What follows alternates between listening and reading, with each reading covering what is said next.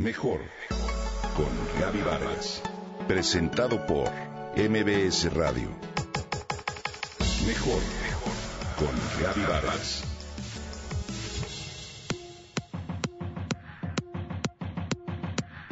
En una entrevista de trabajo me preguntaron cuál era mi más grande defecto, dice Ricardo, un buen amigo.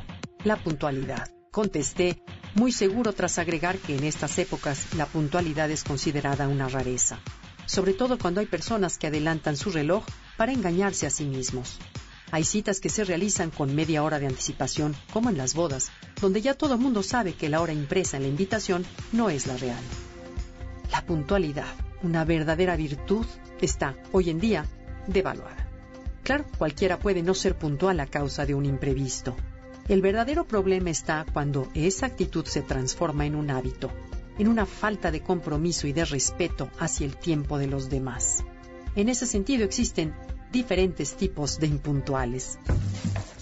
Primero están los distraídos, aquellos que te felicitan una semana después de tu cumpleaños, que pierden citas médicas por equivocaciones, que se les ve el avión literalmente. Los que tienen mil cosas que hacer y se comprometen de más. Infravaloran el tiempo y no calculan adecuadamente. Tienen un pensamiento mágico.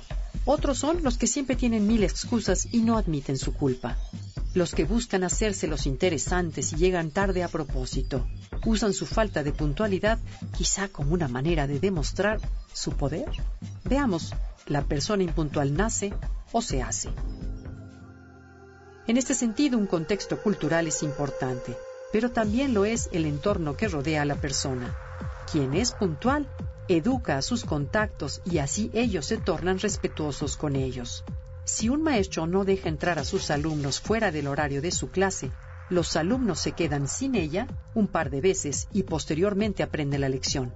Ya no llegarán tarde.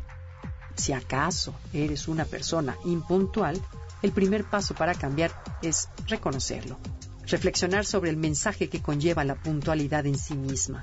El hecho de que respetes el tiempo a la otra persona, que es lo más valioso que tenemos, pero sobre todo que eres alguien en quien se puede confiar, con quien se puede contar, y tu propia impuntualidad dice lo contrario. Considera que no llegar a la hora que dices equivale a mentir. Si quieres modificar este hábito, es importante que visualices que llegar tarde refleja en ti una falta de autocontrol, pero sobre todo de disciplina interna y externa de organización. La puntualidad es un valor que se inculca en los hijos desde pequeños, con hábitos de horarios y respeto hacia ellos. Llegar a tiempo al kinder es más que una norma, es parte de la educación familiar que establece valores y principios desde que son niños. Te comparto algunas claves para mejorar este hábito de impuntualidad. Considera imprevistos y un margen de 15 minutos aproximadamente para estos. Trata de calcular el tiempo que harás del lugar donde estás al que vas y con base en el horario, fija una hora para salir a tu cita y cúmplela. Procura tener tus llaves del auto y de la casa y celulares en un mismo lugar, pues nada puede hacernos perder más el tiempo que eso, precisamente cuando ya vamos apurados. Si tienes dos citas, da un margen entre una y otra, de acuerdo a la distancia en la que estás, y considera que la primera puede alargarse. Y por último, duérmete temprano, levántate dos horas antes de tu compromiso para que puedas organizarte y llegar tranquilo y puntual. Recuerda que el respeto, tanto de tu tiempo como el de los demás, es una pieza clave para vivir en armonía. Por ende, para vivir mejor.